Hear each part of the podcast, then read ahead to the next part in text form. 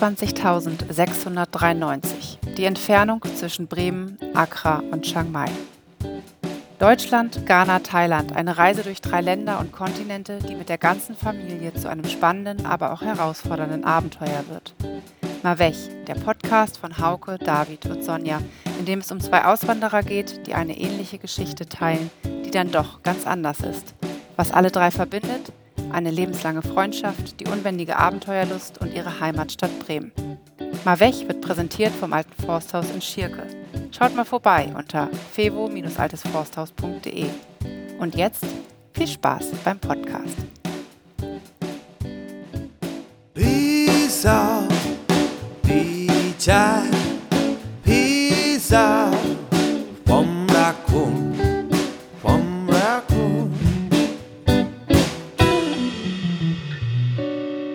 Herzlich willkommen zur vierten Ausgabe von unserem Podcast Mawech.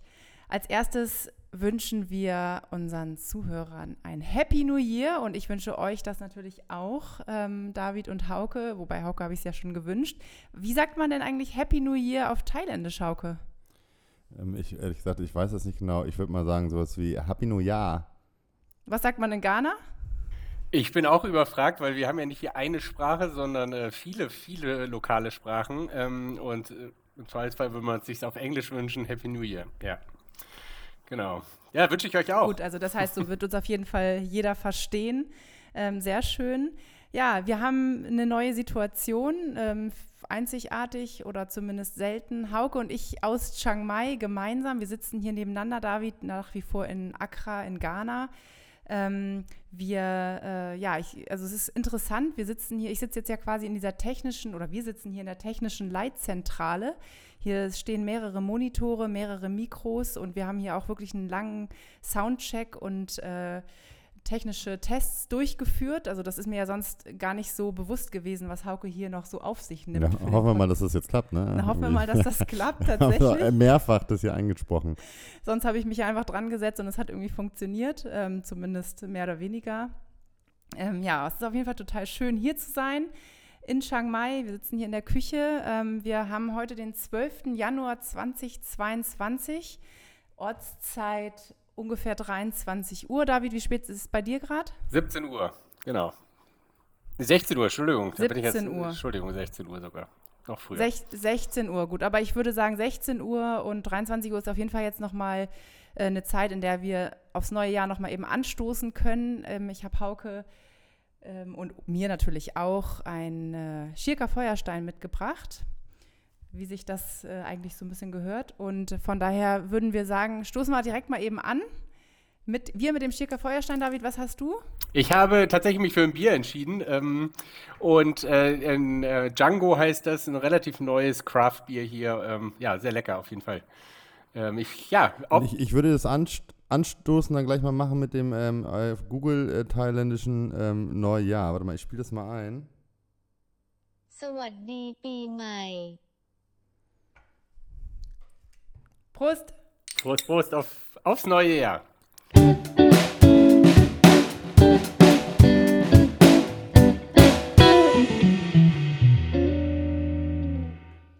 Ja, wir haben ja schon ähm, jetzt so ein bisschen gesprochen in den letzten Podcast-Folgen und haben da auch das ein oder andere Feedback bekommen von Freunden, die den Podcast gehört haben auch von einer Freundin, die äh, einfach mal die Frage aufgeworfen hat, oder was heißt die Frage aufgeworfen, den Hinweis aufgeworfen hat, dass es ja schon ein absolutes Privileg, Privileg, oh Gott, Privileg ist, ich merke schon den ersten Schirka hier, äh, dass es äh, ein Privileg ist, ins Ausland gehen zu können und das überhaupt machen zu können.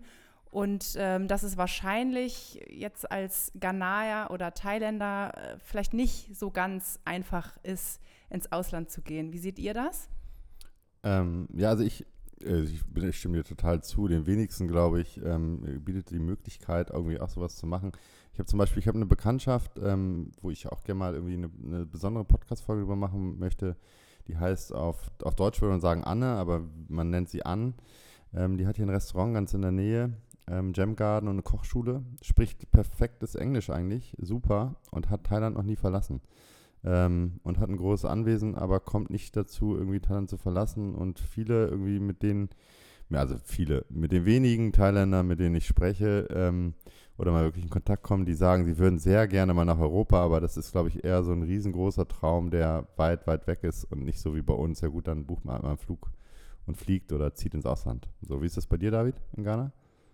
Ähm, ja, identisch. Ähm, ich fand den Hinweis auch total äh, gut. Also zum einen natürlich schön, dass uns die Leute zuhören. Ähm, war ja ein ganz expliziter Bezug auf die letzte äh, Folge, wo wir uns ja darüber ausgetauscht haben, warum sind wir ins Ausland gegangen, was braucht es auch irgendwie für vielleicht Strukturen oder äh, Anreize, dass jemand, naja, man aus, aus dem Umfeld diese Idee überhaupt erstmal äh, mitbekommt. Äh, und da ist natürlich, haben wir sehr unsere eigene Erfahrung geschildert und das ist ja auch die Idee dieses Podcasts, aber der Hinweis nochmal, ähm, na, dass es natürlich ganz andere Perspektiven auf dieses Thema auch gibt, fand ich äh, sehr relevant und ähm, ja, einfach schon Visum für ein Ghana für, Deutschland zu bekommen, ist, äh, ich will nicht sagen unmöglich, aber fast, also extrem äh, ne, ja, schwierig und vor dem Hintergrund, ja, es ist, äh, noch, unterstreicht es nochmal, was wir letztes Mal schon gesagt haben, dass es einfach toll ist, die Chancen zu haben. Genau.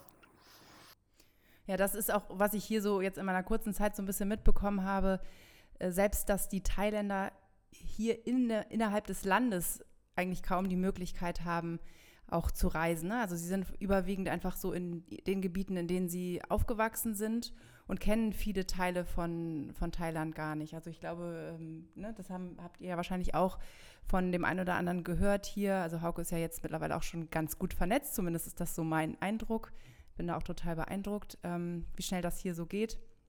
Und das ähm, einfach ist ja, was du gerade auch von Anne erzählst, ist da einfach äh, ja gar nicht so die Möglichkeiten gibt. Da erzählt Hauke, er fährt nach oder fliegt nach Kaolak, um da zwei Wochen Urlaub zu machen. Und erzählen halt hier auch viele, dass sie das gar nicht kennen. Also da siehst du ja schon, dass es innerhalb des Landes schon allein schwieriger ist oder fast unmöglich ist für viele ähm, Einheimische hier. Ja, oder als wir jetzt in Krolak waren, waren wir ja auch immer, wir hatten ähm, relativ schnell so unsere Mittags-Thai-Frau ähm, gefunden, wo wir günstig Kaupat, also Reis mit Hühnchen essen konnten ähm, mit den Kindern und so. Da waren eigentlich fast jeden Mittag. Und die haben auch gesagt, sie waren einmal in Chiang Mai, aber wie schön Chiang Mai ist. Und sie so, würden so gerne mal wieder nach Chiang Mai und so. Ne? Und da merkt man natürlich auch so, dass für unser eins gut, dann fliegt man mal. Und die Flüge sind ja tatsächlich, muss man sagen, echt nicht teuer. Also die kosten leider nur 40 Euro oder so ähm, hin und zurück wohlgemerkt, wenn man zur richtigen Zeit bucht. Ähm, und auch die Fahrten mit dem Bus sind nicht teuer und trotzdem die Leute machen das nicht, können sich es nicht leisten und ähm, dann auch Hotelunterkunft und so. Das ist dann äh, schon, ja, ist schon bemerkenswert. Ja, ich würde einfach mal direkt darauf eingehen, worum es heute im Podcast geht. Also wir ähm, wollen natürlich erstmal darüber sprechen, wie es uns so in den letzten Wochen ergangen ist was so passiert ist. Dann aber auch einfach mal, wie Weihnachten und Silvester hier oder bei dir auch, David, in Ghana ähm, verlaufen ist, einfach mal ganz anders. Und äh, würden dann auch gern nochmal auf die Corona-Situation eingehen, die sich einfach jetzt ja schon nochmal zugespitzt hat in, ich glaube, in allen Ländern der Welt oder in vielen Ländern der Welt. Und ähm, das sollten wir nicht außer Acht lassen. Da würde ich sagen, legen wir mal direkt los. Was ist so in den letzten Wochen passiert? David, vielleicht kannst du ja einfach mal starten. Wie geht's dir? Was hast du so für Highlights gehabt? Äh, was, worüber kannst du so berichten? Ja, Weihnachten und Silvester waren schon Highlights. Sie waren, wie du schon angedeutet hast, natürlich ganz anders. Wir sind in Ghana geblieben. Aber äh, das erste Highlight war sogar noch eine Woche davor. Ähm, kurz nachdem wir unseren letzten äh, Podcast aufgenommen haben, war ich äh, das erste Mal ein Wochenende in Cape Coast. Ähm, und das ist ja die Stadt, in der ich vor 13 Jahren mal ein Jahr verbracht habe. Und bin mit einem ghanaischen Kumpel dorthin gefahren, der inzwischen auch in Accra wohnt. Und ja, einfach, ich meine Reise in die Vergangenheit. Vor Ort habe ich auch noch einen Kumpel, der ein ähm, äh, Ressort betreibt und weiterhin das auch betreibt. Und es war einfach nett, beide wiederzusehen und auch die Mutter von Toni, dem Ghana, äh, zu besuchen, die mich noch sehr gut kennt von damals. Und äh, auch mal alleine zu sein. Ich war ohne Familie unterwegs. Das war auch äh, irgendwie mal eine schöne Abwechslung. Genau, und eine Woche später ähm, war dann Weihnachten. Ähm, haben wir, sag mal, recht unkonventionell und einfach zu Hause äh, den 24. verbracht. Ähm, waren dann abends eingeladen bei einer Latino-Community zum Abendessen. Und am 24, 25. kam dann der, tatsächlich der Weihnachtsmann zu uns ins Haus. Das war sozusagen das Signal in die Kinder, es ist wirklich Weihnachten, weil sonst in unserem Haus nicht viel darauf hingedeutet hat. Und äh, abends haben wir dann noch am Pool ja, mit mehreren Familien irgendwie ein bisschen gefeiert. Genau. Und dann sind wir tatsächlich anschließend nochmal äh, Richtung Cape Coast aufgebrochen, aber als Familie. Und haben dann ab dem 26. bis zum, ich überlege gerade, bis zum 2. dann an der Küste verbracht, einfach am Strandurlaub und haben, da habe ich dann meiner Familie auch nochmal Cape Coast und Elmina, eine Nachbarstadt, äh, gezeigt. Und das ja, war einfach total schön. Und ähm, das war wirklich äh, ja, einige Highlights für mich, gerade mit der Vergangenheit. Und äh, ja, hat mir sehr gut getan und jetzt seit Montag arbeite ich wieder und dann ist der Alltag wieder so ein bisschen eingekehrt, aber das ist auch okay. Genau. Ich bin aber auch sehr gespannt. Wie war so das achso. Silvesterfest bei euch so? Ähm, war, habt, ihr, habt ihr auch nicht gefeiert? Haben da, Gab es da Raketen? Wie war das in Ghana? Also wird das da auch so gefeiert? Mit Feuerwerk oder wird getanzt? Wird da, wie, wie ist es so? Also in Deutschland ist es ja jetzt auch gerade nicht wegen Corona so wie man das kennt, äh, mit viel Feuerwerk und ähm, die Leute feiern alle und suchen alle die beste Party. Aber wie ist das so in Ghana? Wie muss man sich das vorstellen? Also Silvester ist schon ein besonderer Tag, aber auch irgendwie ein bisschen entspannter als in Deutschland. Ähm, und wir waren tatsächlich da am Strand in so einem Ressort und da waren ein paar Leute und da gab es Lagerfeuer und es war ein netter Abend, aber es war in keinster Weise eine ausgelassene Party, ähm, was aber auch okay war für uns. Ähm, ich weiß gerade gar nicht so, wie es in Accra gewesen wäre. Ein bisschen Feuerwerk hat man schon gesehen hier und da, aber also es war wirklich nicht besonders viel. Und ich erinnere mich, ist lange her, aber dass ich schon mal in Afrika äh, Weihnachten verbracht habe, äh, beziehungsweise Silvester, und dass dieses um Mitternacht, das war gar nicht, also nichts Besonderes. Das war jetzt nicht so, ah, jetzt ist der Schritt ins neue Jahr oder so, sondern man hat halt einfach zusammen eine Feier gehabt, aber die ja, Mitternacht war jetzt nicht so ein besonderer Zeitpunkt. Ich vermute fast, dass das hier vielleicht ähnlich war. Aber wie gesagt, äh, bei uns, wir waren da 25 Leute oder 30 Leute insgesamt. Genau. Wie war es bei euch? Ja, bei uns, also ich würde mal anfangen, bei uns hat es ähm, angefangen, dass ich den den Kindern, also es war klar, jetzt irgendwie, wir haben denen gesagt, Weihnachten steht vor der Tür und bei uns ist so ein bisschen Annes Familie, bei denen kommt das Christkind, bei uns kam der Weihnachtsmann, äh, bei uns ist die Geschichte, mal kommt das Christkind, mal kommt der Weihnachtsmann.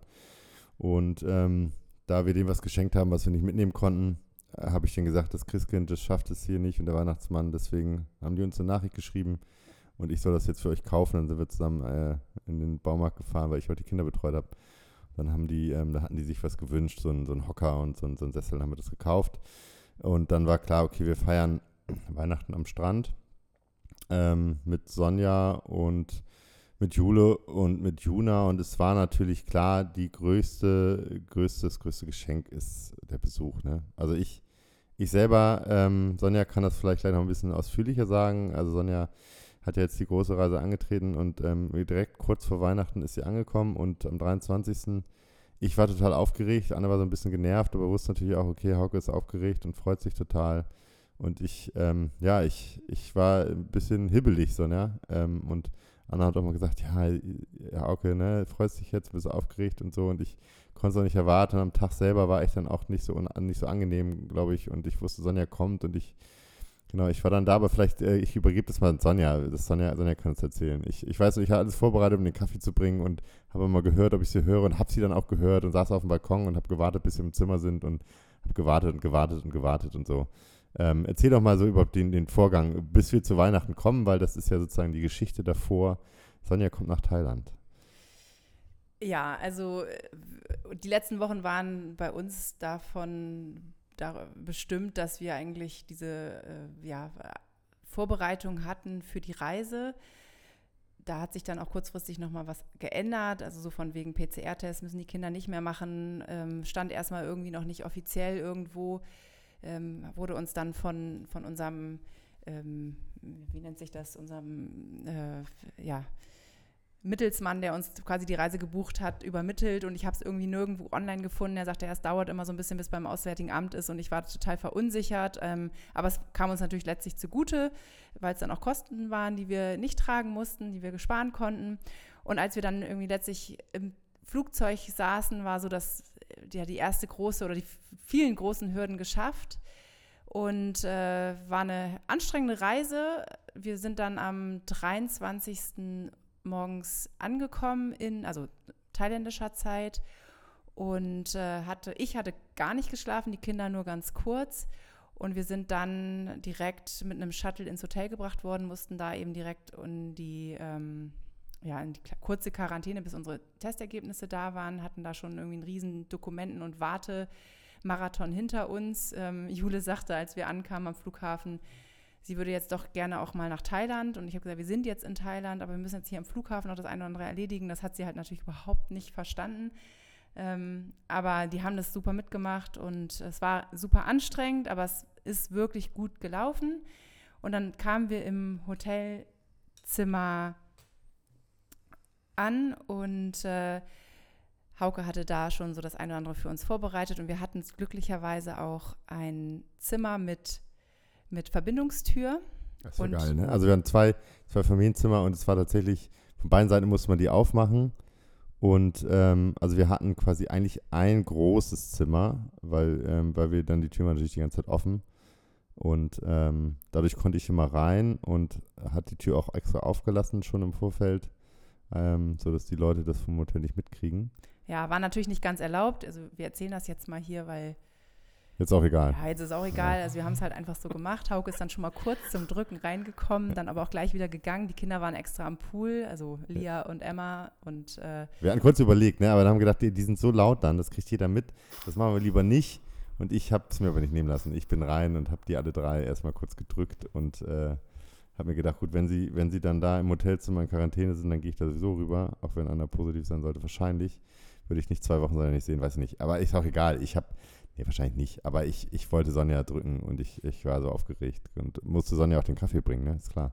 Ja, den brauchte ich ganz dringend. Wir haben dann tatsächlich kurz mal schlafen können und dann waren auch, weiß nicht, nach fünf, sechs Stunden waren unsere Ergebnisse da, nur das von Jule noch nicht. Und wir haben, ich habe dann immer wieder regelmäßig auf Aktualisieren geklickt und habe gedacht, das wäre jetzt der super GAU, wenn das jetzt positiv wäre und wir deswegen irgendwie nicht rauskämen. Aber dann kam es auch irgendwann und dann war wirklich, also die, die Wiedersehensfreude einfach riesengroß. Es war total schön zu sehen, wie die Kinder sich gefreut haben. Es gab eigentlich gar keine, äh, also ja, sie sind recht schnell warm geworden miteinander. Wie immer eigentlich, ne? Ja, wie immer eigentlich sind sich gleich auch eigentlich in die Arme gefallen und dann direkt in den Pool und waren da kaum noch rauszukriegen. Und ab da war es einfach irgendwie eine total coole Zeit. Also wir hatten wirklich zwei super schöne Wochen in Kaolack. Und äh, um auf Weihnachten dann direkt jetzt zu kommen, das war dann eben einen Tag später. Also wir sind ja am 23. in ähm, Thailand angekommen. Und dann hatten wir natürlich die Zeitverschiebung und mit Schlafproblemen dann nachts auch, weil eben mittags kurz geschlafen und so weiter. Sodass dann quasi die Bescherung schon auch ein bisschen davon bestimmt war, dass einfach ein paar müde Kinder dabei waren. Ja, und dann auch immer unsere Kinder immer geschrien morgens und abends. Juna und Jule waren immer genervt von meinen schreienden Kindern und so. Ja, ne? Ich glaube, genervt waren sie nicht, aber sie hätten vielleicht einfach noch länger geschlafen. Aber das hat sich dann doch relativ schnell, also so nach zwei Tagen hat sich das ganz gut eingependelt und äh, ja, Heiligabend war letztlich, es war einfach total. Heiligmittag war es. Es war, es, ja, es war skurril, es war glaube ich 16 Uhr, dass wir gefeiert haben. Es war total skurril. Irgendwie so dieses, es ist warm, wir sind am Strand, haben da die Geschenke dann ausgebreitet und die Kinder haben dann da die Geschenke ausgepackt und wir sind dann noch, wollten dann noch essen gehen, haben gesagt, so, jetzt machen wir jetzt was Besonderes, gehen so in so ein bisschen ja, anderes Restaurant als jetzt da im Hotel. Und äh, das musste ich aber auch schon früher abbrechen, weil einfach dann Jule zu müde war. Habt ihr die Bescherung, Sonja, ganz kurz Zwischenfrage. Ich, ich weiß noch, dass sie geplant hatte, unter einer Palme die Bescherung zu machen. Ist das äh, so? Es war nicht direkt eine Palme, aber äh, nee, es war keine Palme.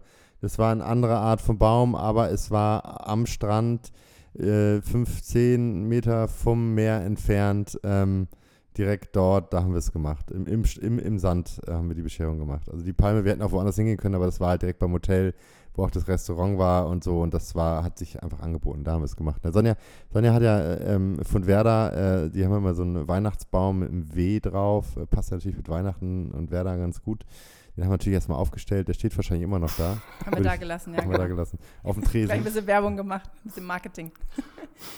Ja, also das war auf jeden Fall, äh, das war total besonders und schön und ähm, ja, die Kinder haben sich sogar erbarmt und haben die Wollmützen, die Wollweihnachtsmützen, die wir für die Fotos brauchten, auch aufgesetzt und relativ lange aufgehabt. Ähm, dafür konnten wir dann ein paar schöne Fotos machen. Ja, es war wirklich schön, aber ich muss ganz ehrlich sagen, jetzt so auch so nach, im Nachhinein betrachtet, so dieses Weihnachten, Silvester, da können wir gleich noch kurz was zu sagen. Ähm, es fühlte sich jetzt für mich gar nicht so an, dass das Jahr jetzt vor, zu Ende ist und das Neue anfängt. Also ich glaube, das kommt vielleicht noch so ein bisschen, wenn ich jetzt wieder zurückkomme, weil einfach, es war ein, es, also es war irgendwie nicht so richtig Weihnachten. Selbst wenn wir es versucht haben, so weihnachtlich wie möglich zu machen.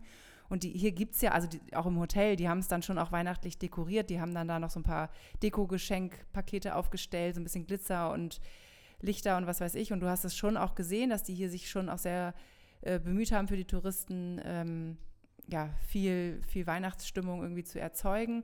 Aber allein dieses Klima, ähm, das macht es halt unmöglich, ne? Ja, das führt jetzt ja. bei mir nicht dazu, dass ja. da es irgendwie Weihnacht, sich weihnachtlich anfühlt. Also, also ich muss, also man, man ist es ja, Sonja hat es ja kurz erwähnt, das ist auch hier in Chiang Mai, es ist schon erstaunlich und das hat mit Sicherheit was damit zu tun, dass wir hier so ein krass touristisches Land sind in Thailand. Ähm, dass echt Weihnachten doch schon sehr präsent ist, so an allen Hotels. Ne? Also das, was man aus Deutschland kennt, mit den Lichterketten und den Rentieren, die dann da aufgebaut sind und dann so Fake-Weihnachtsbäume, die gibt es hier auch überall dort, wo sich Touristen quasi eigentlich aufhalten. Die stehen auch immer noch hier übrigens. Ja, das haben wir jetzt, am 12. Januar, die genau. stehen hier immer noch. Daran merkt man dann auch, und das als Info für unsere Hörer, also Weihnachten hat natürlich hier beim im buddhistisch geprägten Thailand eigentlich keine Bedeutung. Also es gibt hier natürlich auch Christen, also gerade bei uns ist eine christlichen Schule, in der wir arbeiten und in der Community hier gerade im Norden, da gibt es ja einige ähm, ja, Missionare, die hier unterwegs sind ähm, und die irgendwie versuchen, den, den Bergvölkern auch zu helfen und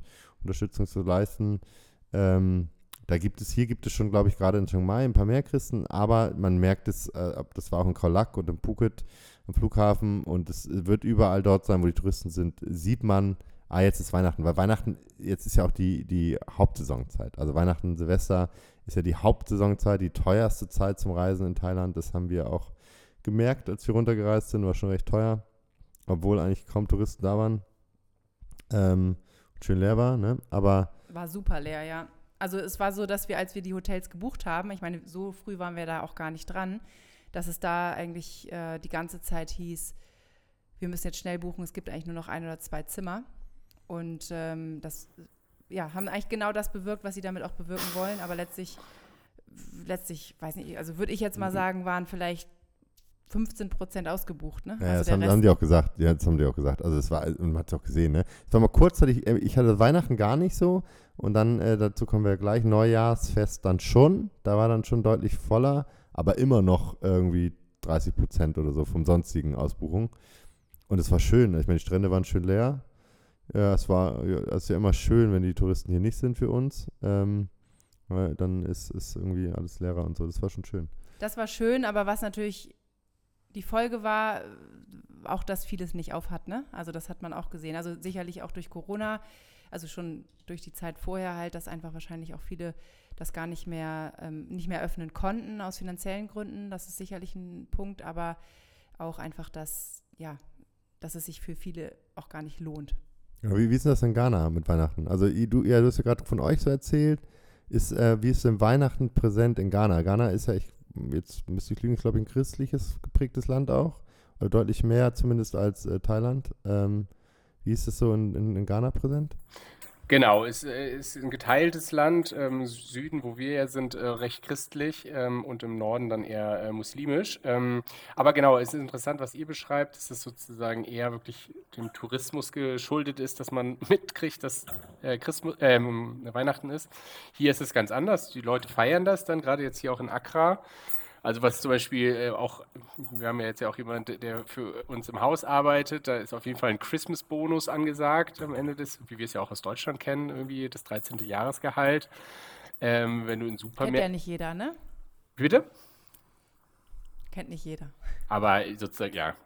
Äh, ist schon in Deutschland ja durchaus schon verbreitet. Ähm, und genau, das ist sozusagen hier auf jeden Fall Thema. Man wird auch viel häufiger darauf angesprochen, dass man irgendwie ähm, ja mal was für Christmas irgendwie auf der Straße, dass man doch irgendwie bitte in dem Sinne ja ein bisschen was spendet oder so. Äh, und in den Supermärkten zum Beispiel, ähm, gibt es auch überall Geschenke-Präsentkörbe, die man irgendwie äh, sozusagen kaufen kann und dann, naja, verschenken kann.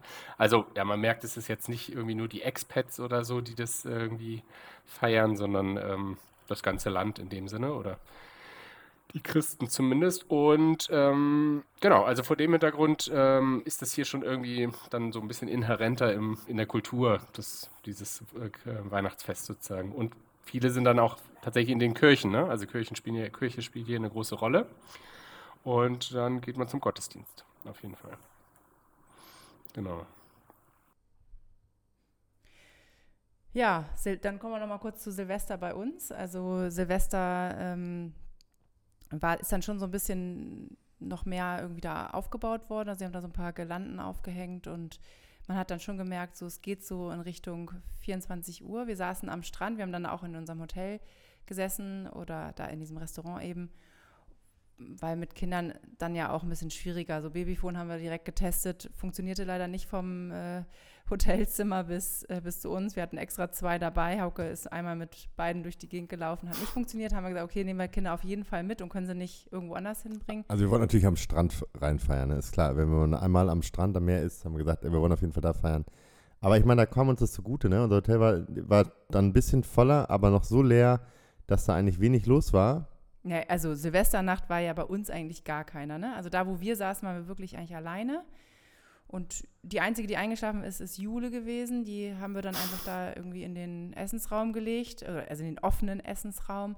Und wir saßen dann da und ja, dann ging schon das Feuerwerk auch los. Also da war schon gut was los und es war einfach irgendwie eine total schöne Kulisse.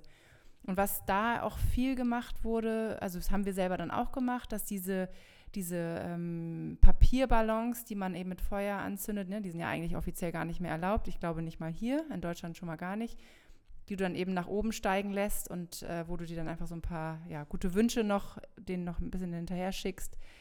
Ähm, das haben wir auch gemacht und das wurde da auch verkauft. Also da lief immer noch mal jemand lang und hat das verkauft. Und das, hast, das hat man wirklich viel gesehen. Ne? Da sind wirklich viele von diesen Lichtern hochgegangen und eben aber auch Feuerwerk. Und das war einfach irgendwie total schön und ich muss auch sagen, also ich habe viele Silvester erlebt, dass ich selber auch so ein Silvesterpaket hatte, wo ich Raketen und was weiß ich selber angezündet habe. Haben wir selber gern gemacht, ne? David, wir auch immer zusammen. genau, haben wir in Schirke viel gemacht. Aber das hat ja auch irgendwie so, das, es hat ja zur Folge, dass man selber das gar nicht so richtig genießt, sondern einfach irgendwie immer damit beschäftigt ist, schnell das Feuerzeug wieder an den nächsten, an das nächste Teil zu halten, dass das in die Luft geht oder was auch immer.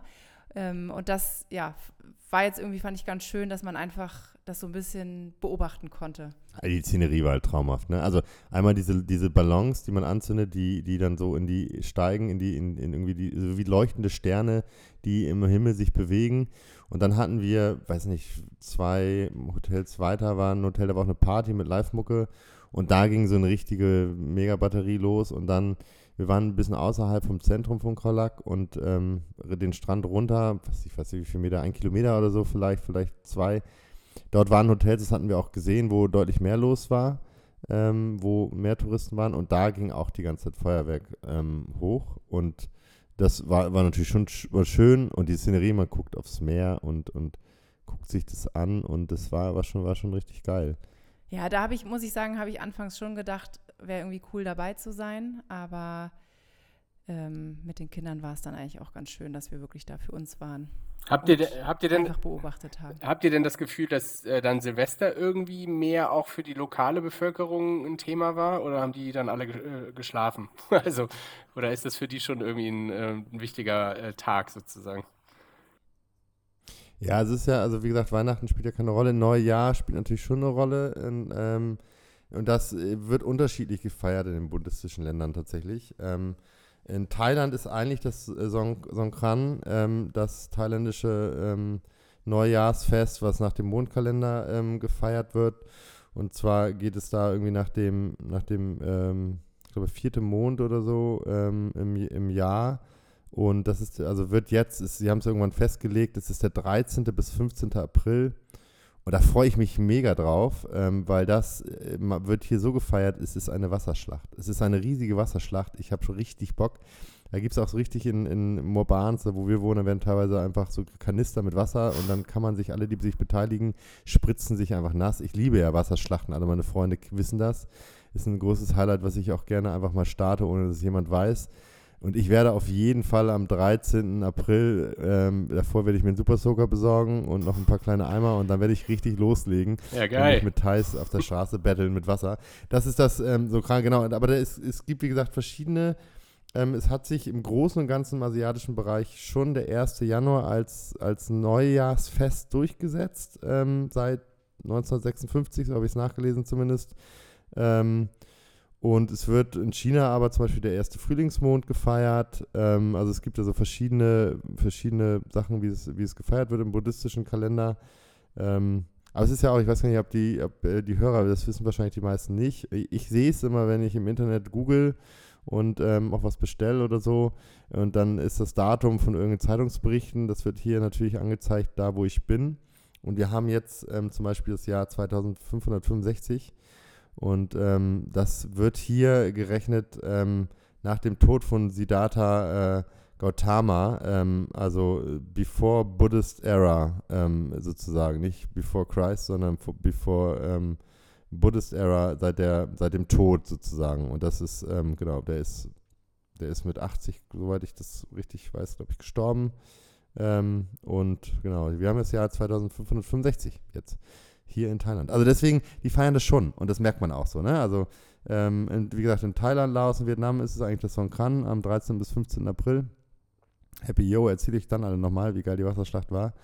Ähm, aber genau, ähm, und man hat es aber gemerkt, es waren noch ein paar Thais, ne? Also es waren ein paar Thais aus Bangkok sind angereist bei uns am Neujahrs und ich glaube, deswegen wurde es auch mehr. Also es waren jetzt nicht unbedingt westliche Touristen, die angereist sind da mehr bei uns im Hotel, sondern es waren thailändische Familien aus Bangkok. Und, äh, beides, dann, beides. und dann die Frage, welch, also ich meine, nicht nur Silvester, aber Silvester spielt ja irgendwie Alkohol bei uns auch eine große Rolle für viele. Ähm, wie ist das denn bei den Thais? Irgendwie wird da, also.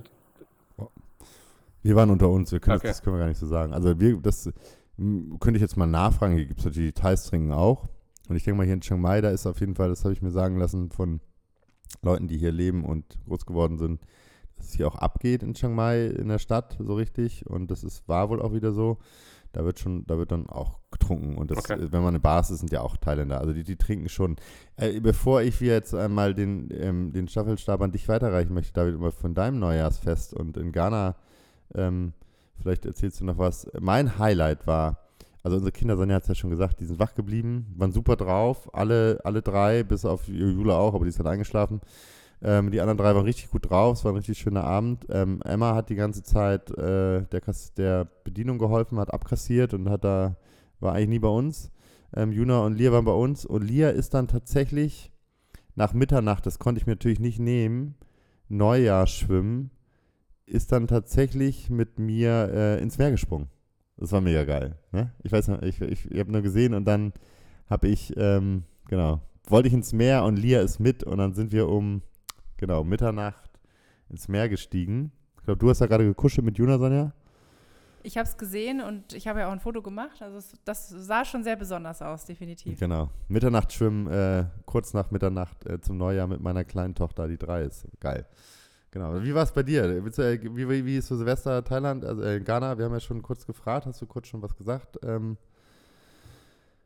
ich glaube, genau, so richtig viel eigentlich nicht mehr. Ne? Also äh, wir haben es ja, am Strand in Ruhe sozusagen erlebt und ich fand das total gemütlich.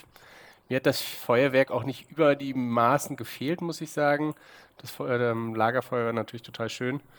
Ähm, ich kann aber irgendwie nur darüber spekulieren, wie das jetzt in Accra eigentlich war. Aber es, es wurde auf jeden Fall in Social Media überall Veranstaltungen und Events beworben. Also da hat schon jedes Restaurant und jede, jeder Club quasi ähm, was äh, angeboten und dementsprechend, also das ist auch für die Ghana selbst ein Feiertag und danach der, ein, äh, der erste ist dann auch ein Public Holiday, also dementsprechend ist es ja auf jeden Fall ein Datum, was wichtig ist.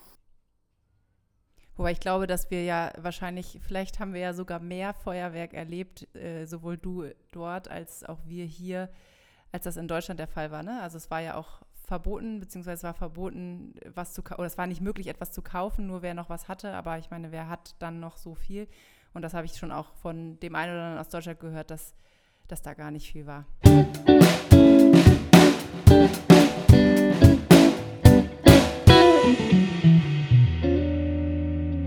Ja, das war, das war unsere Zeit. war, war richtig schön. Ich, ich habe dann auch gemerkt, wie ich darauf hingefiebert habe, da haben wir auch schon drüber gesprochen, Sonja jetzt Chiang Mai zu zeigen. Also so schön das war, Strand, Pool, Pool, Strand, Strand, Pool, Pool, Strand, zwei Wochen lang, war ziemlich geil. Aber ich habe mich sehr auf ähm, Chiang Mai gefreut. Sonja, du bist ja jetzt hierher gekommen nach Thailand. Mich würde interessieren, irgendwie, ähm, was ist denn für dich irgendwie, was ist dir so aufgefallen? Also deine ersten Wochen, du warst zwar schon mal reisen, aber was ist anders? Ist dir irgendwie was aufgefallen? Ja, dadurch, dass ich schon mal in Thailand war, war der Kulturschock, sage ich mal, jetzt wahrscheinlich nicht ganz so groß. Aber natürlich habe ich auch gemerkt wieder, dass vieles einfach anders ist. Ne? Also was ich zum Beispiel ganz interessant fand, war so mein Gefühl oder mein Verhältnis zum, zum Geld hier oder zu, zu den Preisen hier.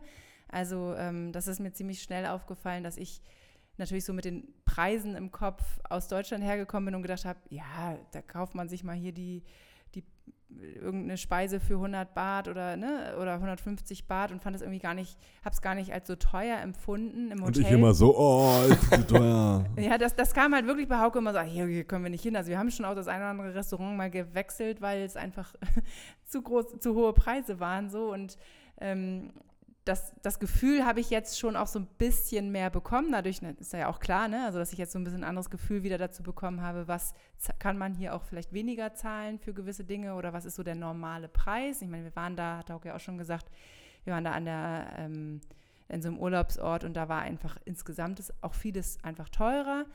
Ähm, und das ist sicherlich hier jetzt auch nochmal anders. Aber ähm, es war schon auf jeden Fall sehr auffällig, dass, dass äh, ja, dass ich diesen Satz von Hauke schon auch oft gehört habe, boah, es ist jetzt hier echt teuer, das können wir jetzt hier eigentlich nicht machen. Und ich immer gedacht habe, ey, warum denn? Also das ist doch jetzt hier völlig in Ordnung. Das war schon witzig irgendwie. Hat dazu geführt, ich wurde oft eingeladen, ne? war natürlich auch nicht schlecht. Aber dann sag noch mal ganz kurz, Hauke und Sonja, äh, was ist denn jetzt die Umrechnung? Also wenn du jetzt 100, äh, 100 Baht als Beispiel nennst, also wie teuer ist, ich war auch mal in Thailand, da habe ich es ehrlich gesagt vergessen. Ähm, also was zahlt man dann jetzt für so ein Restaurant für ein warmes 2 Euro, 2,60 Euro. Okay. 2,60 Euro.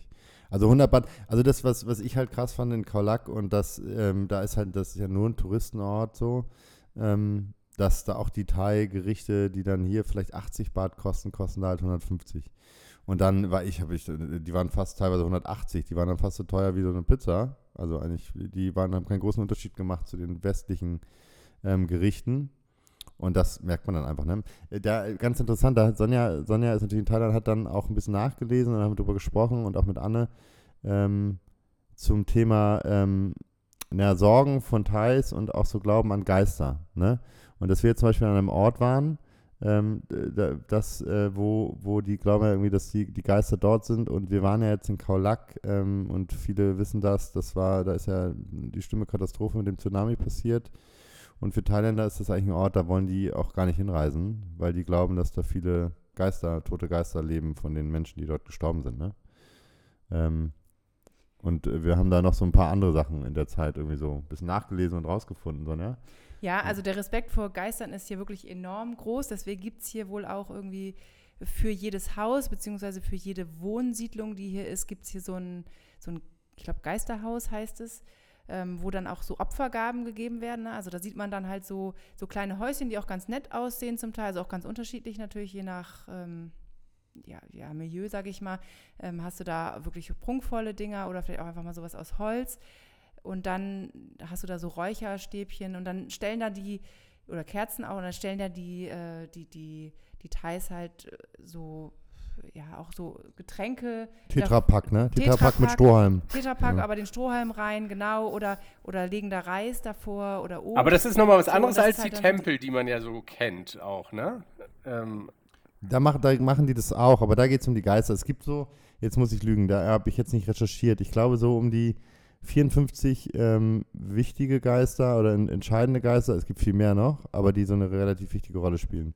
Und ähm, für die verschiedensten Sachen. Also ähm, da könnte man eine ganze Podcast-Folge wahrscheinlich drüber machen, über ähm, die verschiedensten Geister, die, die es hier gibt. So. Ja, aber das ist auf jeden Fall ein Riesenthema und eben, was Hauke gerade schon sagte, dass ja auf in Ka oder ja, in Kaulak eben der Tsunami schon auch wirklich Spuren hinterlassen hat und da eben die, die Geister der Verstorbenen einfach auch viele sind und deswegen wohl viele Thais da auch gar nicht mehr hinfahren. Also das fand ich ganz interessant so, ne? Und wir haben dann auch, als wir dort waren, ja, sind wir auch zu diesem ähm, Memorial gefahren, dem Tsunami Memorial. Das war eigentlich so ein Polizeischiff, was irgendwie fünf Kilometer, glaube ich, ins Land, ins Landesinnere gespült wurde. Und da haben sie eben, ja, da so Gedenkwände aufgebaut mit vielen Fotos. Da sind wir mit den Kindern hin. Das war auch total interessant, aber wir haben dann direkt gemerkt, die Kinder, die sind schon, also die Aufmerksamkeit der Kinder war darauf sehr groß. Jule vor allem hat auch total viel nachgefragt und da waren eben ja auch Bilder von Kindern, die da tot lagen und da haben wir dann irgendwie schnell gemerkt, wir müssen da weg, weil das, das ist einfach too much. Ne? Also das kannst du einfach mit kleinen Kindern nicht machen, weil das beschäftigt die total. Und ich habe bei mir selber gemerkt, dass so diese, ja, dieses Gefühl, das war hier und es kann natürlich ja auch immer wieder passieren. Ähm, und ich habe so gemerkt, ich kann mich da jetzt gerade gar nicht so extrem mit beschäftigen weil, ähm, also ich saß dann mit Anne einen Abend irgendwie am Strand und wir haben da irgendwie einfach nur ein bisschen gesessen und geplaudert und ähm, dann wurden die Wellen so ein bisschen lauter und irgendwie war gleich so, okay, guck mal schnell auf deine Tsunami-Warn-App, ne? Also so, also ich habe schon gesagt, ich werde mich da nochmal so ein bisschen mit beschäftigen jetzt, wenn wir eben nicht mehr da sind, weil es ja schon auch total wichtig ist und ähm, ja, aber eben vor Ort was, fand, fand ich das auch total schwierig. Also ich kann das schon auch irgendwie nachvollziehen, wobei natürlich dieses Geisterding auch nochmal eine ganz andere Nummer ist. Ne? Aber genau, spannend auf jeden Fall, sowas zu lesen. Das ist eine Glaubenssache so, ne?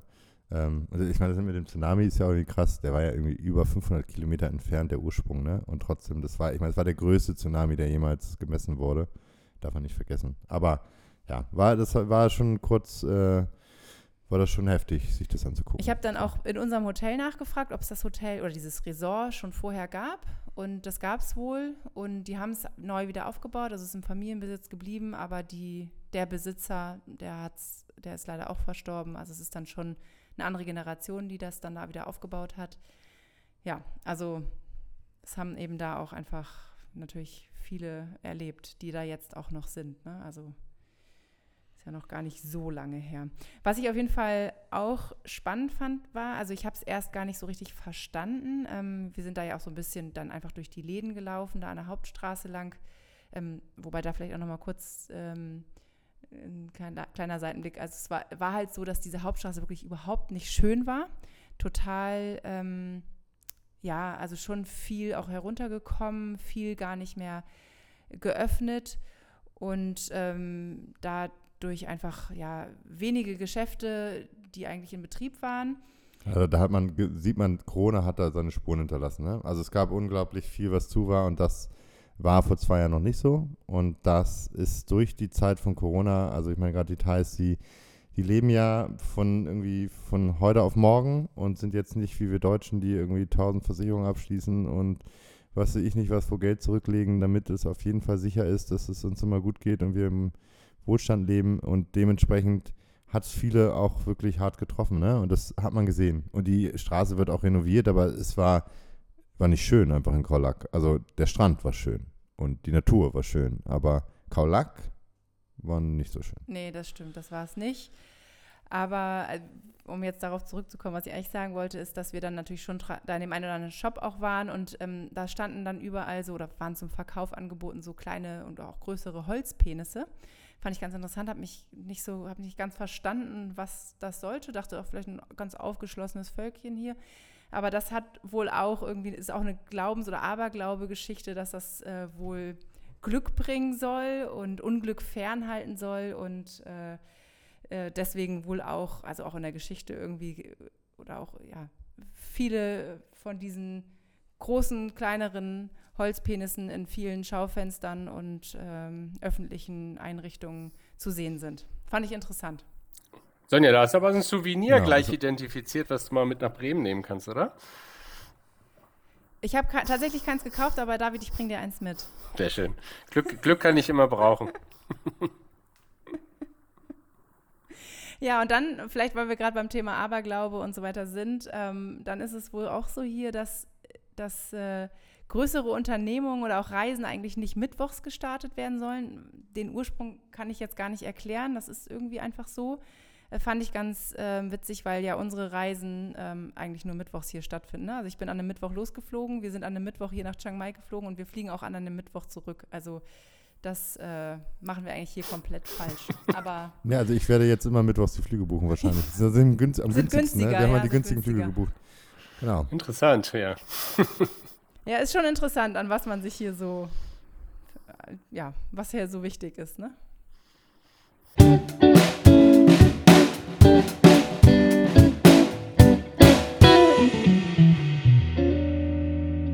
Wir haben es ja eben gerade schon angedeutet, ähm, Corona hat seine Spuren hinterlassen und Corona ist ja wieder aktuell überall. Ne? Also ich in Deutschland, ähm, da lesen wir die Nachrichten, Sonja hat es ja auch schon kurz erwähnt und ähm, hier hat man es natürlich auch gemerkt. Also wie gesagt, Sonja hat es ja schon erwähnt, sie hatte Glück, äh, die Bestimmungen sind anders geworden hier. Ähm, Sonja ist gerade noch reingekommen. Ja, hier. ich hatte ja meinen Thailand-Pass gebucht und konnte damit einreisen. Also ich mit meinem PCR-Test musste dann ja, oder wir mussten ja alle dann einen direkt vor Ort machen und mussten dann eben, bis das Ergebnis da war, quasi warten, haben dann nochmal einen Schnelltest nach sieben Tagen gemacht. Das war auch witzig. Also wir mussten den dann quasi selber machen vor der, ähm, vor den Angestellten des Hotels. Dann haben die mit dem also haben wir den positiven Test in die Kamera gehalten, die haben ein Foto von uns gemacht jeweils und haben das dann irgendwo hingeschickt. Also es wurde schon klar dokumentiert, aber fand ich irgendwie witzig, weil ja, es würde man in Deutschland jetzt wahrscheinlich nicht so machen. Und ähm, genau, und dann haben wir eben, habe ich auch schon gehört, und das haben sie dann dort vor Ort auch direkt gesagt, dass ab dem 5. Januar sie davon ausgehen, dass sie wieder vieles dicht machen, weil einfach die Touristen auch nicht mehr reingelassen werden. Ne? Also weil dann eben diese Sandbox-Geschichten, also das heißt, dass du eben für sieben Tage, glaube ich, sind ne, in, in so ein, so ein Sandbox-Hotel musst und dann in so eine Quarantäne dich dann freitesten musst. Und das hat erstmal, ja, hat das natürlich Auswirkungen darauf, dass du dann deinen Urlaub irgendwie anders planen musst. Und dann sind das aber auch finanzielle Geschichten, weil du dann ja auch eben diese Tests auch noch zahlen musst. Ja, und das sind natürlich nur Gebiete. Sandbox-Modell, da gedreht geht es ja um Phuket, das wurde jetzt ein bisschen erweitert. Aber Kaulak zum Beispiel ist jetzt wieder erstmal für Touristen dicht. So, und das, diese einwöchige Quarantäne ist, glaube ich, auch nur für doppelt Geimpfte. Ähm, alle anderen müssen deutlich länger bleiben und das kann jetzt auch wieder strenger genommen werden. Aber Thailand hatte angezogen aus Angst vor Omikron, was ähm, ja jetzt auch ähm, durch die Welt schwappt.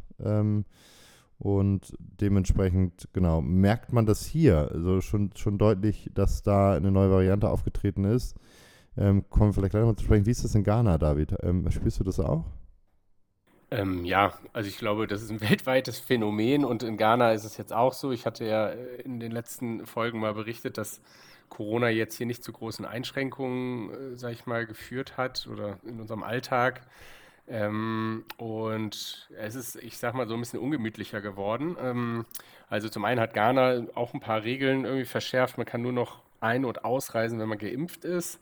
Das ist natürlich auch äh, sozusagen für Leute, die, die, hier gerade vor Ort sind und vielleicht nicht geimpft werden möchten und gar nicht mehr aus dem Land rauskommen, natürlich schon irgendwie so eine delikate Situation. Aber das zeigt sozusagen, dass die sich hier auch ähm, da irgendwie festgestellt haben, dass ab ich glaube Anfang Dezember die ersten Omikron-Fälle hier aufgetaucht sind.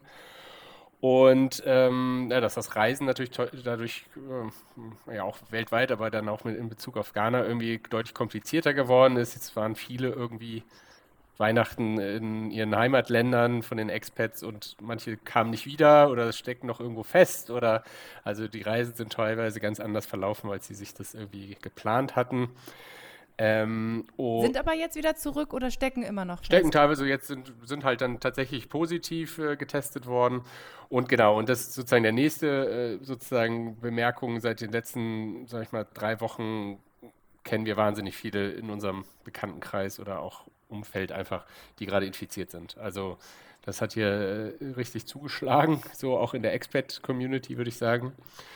Und bisher mit all, also sind alles von denen ich weiß, auf jeden Fall geimpft ähm, und äh, jetzt irgendwie keine kritischen Verläufe.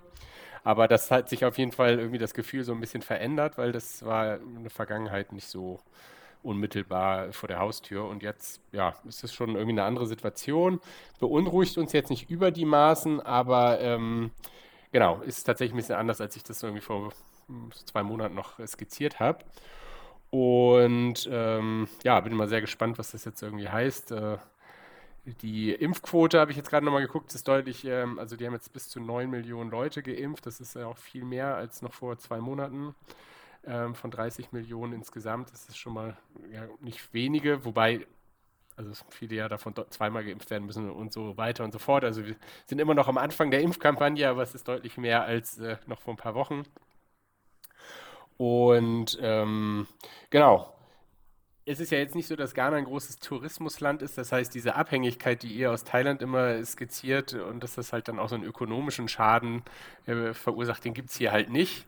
Den gibt es natürlich an anderer Stelle, ähm, aber wie gesagt, ein Lockdown wird jetzt hier auch nicht diskutiert und den wird es aus meiner Sicht auch nicht geben.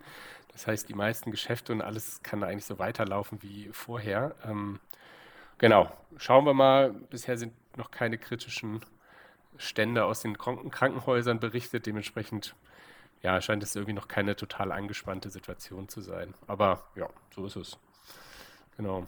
Wie ist es denn so mit Bars und mit ähm, Kneipe weggehen? Du hattest ja gesagt, so auch da irgendwie, ihr geht weg und es ist, ähm, fühlt sich normal an und äh, weißt du, ist das immer noch offen alles? Ja, ja, ist alles noch offen. So ich hab, Selbstverantwortung? Ja. Ich habe gestern noch in der Strandbar, also ich meine, am Strand mit Wind und draußen und habe ich mich auch noch mit jemandem getroffen. Es war nicht voll, aber also, nee, hat noch alles auf. Ähm, ich denke mal, dass jetzt sozusagen irgendwie Innenveranstaltungen irgendwie nochmal auf den Prüfstand kommen, aber das meiste findet ja hier oder kann hier draußen stattfinden. Ne? Ja, das finde ich, also das ist ja, ich kriege es ja jetzt zum Glück gerade hier von nur von hier mit und ich muss sagen, dass ich mich da auch relativ wenig reinlese, weil ich einfach versuche, schon Deutschland so ein bisschen abzuschalten. Aber es ist halt schon extrem, ähm, gerade auch in Bremen, da gehen die Zahlen gerade auch extrem hoch. Und ich glaube, zumindest habe ich das irgendwie vor einer Weile dann doch nochmal gelesen, dass äh, wir da schon eine der höchsten Raten gerade auch haben und Inzidenzwerte in, in Bremen. Und als ich gefahren bin, war sie eigentlich noch relativ niedrig. Also da war, hieß es immer so, in Norddeutschland ist eigentlich die Situation noch relativ gut im Vergleich zu Deutschland. Also es hat sich auch komplett gewandelt und ich glaube, dass da auch Omikron ganz viel ist. Bremen äh, testet, glaube ich, auch viel, habe ich mir sagen lassen, dass das wohl auch ein Grund sein kann, dass das einfach da jetzt sozusagen, ja, die Zahlen offiziell so sind ich bin mal gespannt, wie es ist, wenn ich wiederkomme. Aber das, was du gesagt hast, dass einfach im Umfeld oder von denen, die man so kennt, jetzt dann doch immer mehr Leute auch selbst positiv getestet werden, das, das habe ich eben auch mitbekommen. Ne? Also es war vorher schon auch weniger tatsächlich. Ja, es wird immer mehr, ne? Ähm, und auch vor allen Dingen sind die meisten ja geimpft, so die man kennt. So, ne? Das ist krass. Ich habe jetzt auch nochmal nachgelesen, also in Thailand ähm, ist die Impfquote relativ hoch. Irgendwie, wir haben irgendwie, weiß nicht, 65 Prozent sind doppelt geimpft, 9 Prozent sind schon geboostert. Ähm, 73 sind ähm, einmal zumindest geimpft. Allerdings ist, glaube ich, hier das Problem, würde ich jetzt mal so behaupten, dass wir viel von diesem chinesischen ähm, Impfstoff haben, der nicht so gut wirkt. Also der ist hier schon viel verimpft. Ähm, die Experts haben vor allen Dingen BioNTech, glaube ich, und Moderna bekommen. Die Leute, die Geld haben, die sich besser leisten können, die dies nicht hatten, haben dann den günstigeren Impfstoff genommen.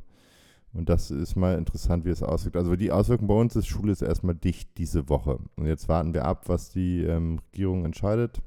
Teilschulen, alle Schulen sind zu.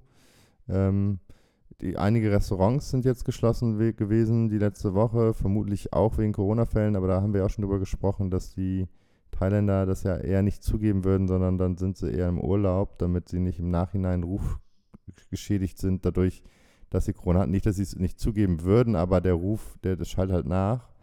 Das ist, ähm, das ist unsere Vermutung, dass deswegen irgendwie auf einmal ganz viele im Urlaub sind, was ja jetzt gar keinen Sinn macht, dass jetzt alle dann irgendwie jetzt im Urlaub sind diese Woche.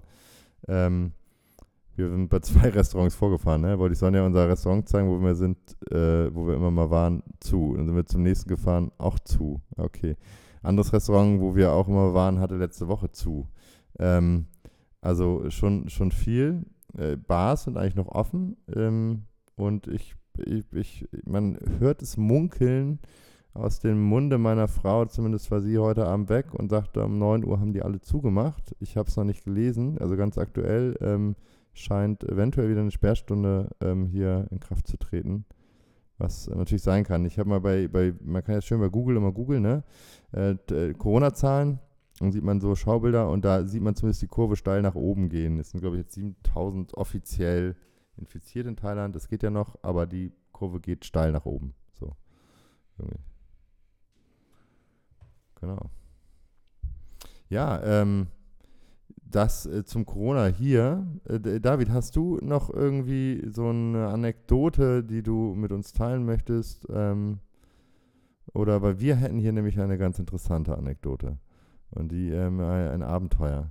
Ähm, dann kann ich ja, genau. ich kann ja, ich Anekdote trifft es vielleicht nicht ganz, aber es gibt jetzt einfach zwei interessante Entwicklungen bei uns. Äh, kann ich ja kurz so ein bisschen fast schon als Ausblick äh, skizzieren. Ähm, morgen wird bei uns, wenn alles gut geht, äh, eine junge Frau aus Benin einziehen äh, ins Haus, ähm, Joanita, äh, und wahrscheinlich sogar ein halbes Jahr bei uns dann hier auch äh, wohnen.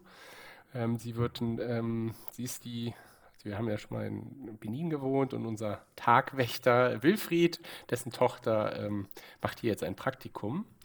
Und genau, und äh, die äh, werden wir hier sozusagen ähm, ja, aufnehmen und ich bin sehr gespannt, freue mich total. Wir hatten sie unterstützt, auch teilweise mit Unterstützung von einigen der Zuhörer vielleicht, ähm, das Studium irgendwie zu absolvieren und das ist jetzt absolviert und jetzt macht sie quasi ein erstes Praktikum und ja, es ist eine spannende Erfahrung für Sie auf jeden Fall, aber für uns natürlich auch. Ähm, ich bin gespannt, was das für uns als Familie auch so bedeutet, wenn wir nicht immer nur noch zu viert sind.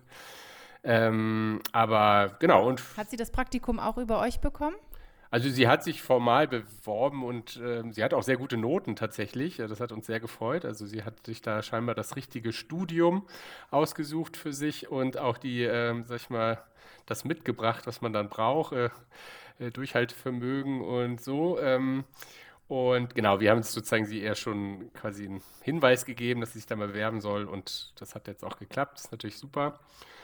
Sogar bezahlt, das haben wir gar nicht erwartet. Das ist natürlich für sie total toll. Ich vermute, sie verdient jetzt mehr als ihr Vater, was natürlich irgendwie, ich würde mal sagen, der Hammer ist. Ähm, und ja, aber vor allem geht es natürlich darum, einer jungen Frau irgendwie eine Chance quasi zu bieten, sich irgendwie da in die Berufstätigkeit zu entwickeln. Das ist cool, freuen wir uns total. Super. Und zwei, Spannend, ja. Ja, ne, werde ich auf jeden Fall auch nochmal berichten, wie das dann so ist. Wir dürfen natürlich dann jetzt hier zunehmend auch wieder Französisch sprechen im Haus, aber das machen wir auch gerne. Bin ich mal gespannt. Äh, und der zweite Punkt ist, ähm, geht auch so ein bisschen in die Richtung. Der ähm, Toni, mein äh, ghanaischer Kumpel, ist, äh, arbeitet eigentlich in einer Bank. Und ähm, naja, ich habe aus Verbundenheit und so wollte ich ihn aber irgendwie, habe ich ihn gefragt, was könnte ihm denn jetzt noch helfen, irgendwie seine persönliche Situation noch zu verbessern. Und Uber ist hier tatsächlich ein weit verbreiteter Service, äh, also Taxiservice. Und er meinte, naja, eigentlich würde er gerne Uber fahren an seinen Feierabenden und äh, am Wochenende. Ja, jetzt haben wir ihm ein Auto gekauft. Also er hat auch mitfinanziert, aber so gemeinsam. Hat einen Kredit von uns bekommen. Und so kriege ich so ein paar Einblicke jetzt auch in das äh, Taxigeschäft in Ghana, weil er immer interessante Geschichten erzählt. Und ich drücke ihm die Daumen, dass sozusagen, ja, das mit der Finanzierung klappt. Also, dass er hat natürlich den Anspruch, uns das auch zurückzuzahlen. Die ersten Raten hat er auch zurückbezahlt, aber ja, bisher gab es noch keine Werkstattbesuche und so weiter. Und ich bin sehr gespannt, wie sich das quasi jetzt in den nächsten zwei Jahren entwickelt. Ähm, aber auch aber das, das, ist ja auch interessant, wenn du, wenn du erzählst, dass er eigentlich in der Bank arbeitet, dann sollte man ja meinen, dass es ja schon eigentlich auch vielleicht eine privilegierte Stellung ist und äh, dass er sich dann aber sozusagen das noch zusätzlich, also das machen muss und sich das auch nicht leisten kann. Ähm, ja, würde man wahrscheinlich in Deutschland so auch nicht vermuten. Ich, ich könnte mir vorstellen, dass wir in einem anderen Podcast nochmal auf dieses Thema zu sprechen kommen, aber es ist natürlich äh, hier so, dass er nicht nur für sich Geld verdient, sondern für die ganze Extended Family und äh, Großteil seines Gehaltes im Zweifelsfall an andere Familienmitglieder aus der Großfamilie sozusagen auch abgeben muss. Ähm, und äh, ja, man darf sich da nichts vormachen, als äh, ist jetzt auch keine Führungskraft oder keine gehobene Führungskraft in seiner Bank. Äh, das ist noch ein sehr, sehr bescheidenes Gehalt. Ähm, und der, ich habe ihn besucht und das ist, sind Wohnbedingungen. Das, also, ja, es ist Mittelschicht in Ghana, aber es ist doch noch sehr, sehr, sehr einfach. Und klar, jeder Euro, der da zusätzlich verdient werden kann, wird natürlich gern gesehen. Also ja. Ja, cool. Klingt aber total, klingt, also klingt, als wenn ihr euch da äh, gerade sehr positiv einsetzt für ja mindestens mal jetzt die zwei, äh, von denen du da berichtet hast. Bin sehr gespannt, was du, was du erzählst, wie sich das weiterentwickelt. Ja, Thema Auto, da können wir mit unserem Abenteuer ähm, und Anekdote gleich, äh, gleich äh, andocken. Äh, es, es, es geht um unser Auto leider. Ähm, und äh, kein wohltätiges Ding, sondern ähm, unser, wir haben ein gebrauchtes Auto gekauft von einer Kollegin, hatten auch schon viel Ärger damit. Und ähm, ein Ford, oder? Ein Ford, Ford SUV, 18 Jahre alt. Weiß auch, äh, schlechtes Gewissen, dass ich das Auto gefahren bin, muss ich sagen. Und das ist jetzt auch vorbei, ne, Sonja? Ähm, ja, wir haben einen richtig tollen Ausflug gemacht. Wir waren bei den sogenannten Sticky Waterfalls, hatten wirklich einen schönen Tag und haben dann irgendwie da gesessen und haben gedacht, fahren wir jetzt schon zurück? Ja, fahren wir schon mal und fahren dann mal so in Richtung da, wo wir eben was essen wollten. Das Restaurant, was dann ja eh zu hatte. Also gut, dass wir es nicht gemacht haben. Aber wir kamen da ja auch gar nicht an, weil wir dann so, ich sag mal, halbe Strecke, glaube ich, war es, ähm, auf einmal, ich habe es erst gar nicht mitgekriegt, weil ich saß hinten mit den Kindern und Hauke fuhr dann rechts rüber und schaffte das irgendwie gerade noch, stellte fest, dass eigentlich nur noch rückwärts fahren ging und hat sich dann, und das muss ich sagen, wahrscheinlich hätte ich nicht so, ähm, äh, so gehandelt, sondern ich wäre wahrscheinlich irgendwie in die erste Parkbucht da rein oder hätte mich da irgendwie hingestellt. Er ist dann direkt in so eine ja, äh, in so eine Gasse rein und auch direkt in der richtigen ähm, Position, sodass ähm, wir uns dann da auch entsprechend abschleppen lassen konnten. Und das war aber wirklich, es war wirklich ein Abenteuer, weil erstmal der erste, der uns da angesprochen hat oder der da kam, war der ähm, Hausbesitzer von gegenüber, der sprach 0,0 Englisch oder irgendwas anderes, sondern eben nur Thailändisch. Aber Hauke, ne, also das meinte ich auch ja anfangs schon, dass er recht gut vernetzt schon ist oder auch einfach irgendwie ja schon der ein oder andere Kontakt hier besteht. Direkt mal äh, einen Kollegen angerufen oder dein Chef war es, ne? Oder wer war es? Ähm, na, wir haben, wir haben unser Vorstand von der Schule, ähm, ist ein sehr hilfsbereiter Mann, der auch immer gesagt hat, wir können jetzt anrufen, das ist auch nicht das erste Mal. Der spricht einfach perfekt Thai.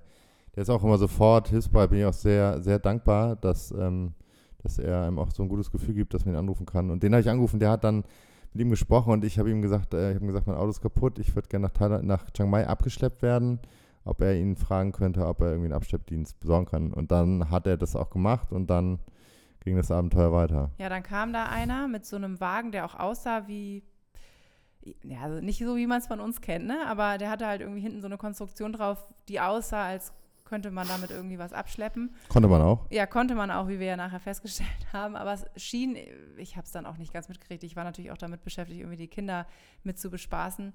Ähm, da kam dann direkt noch einer mit dem Roller vorbei. Ich glaube, der hatte damit eigentlich gar nichts zu tun. Der hat aber dann mitgeholfen. Und dann waren sie damit beschäftigt, das Auto irgendwie drauf zu kriegen oder erstmal auch zu gucken, was überhaupt ist, und das Auto auf dieses, ja, auf dieses Abschlepp, auf diese Abschleppvorrichtung zu kriegen.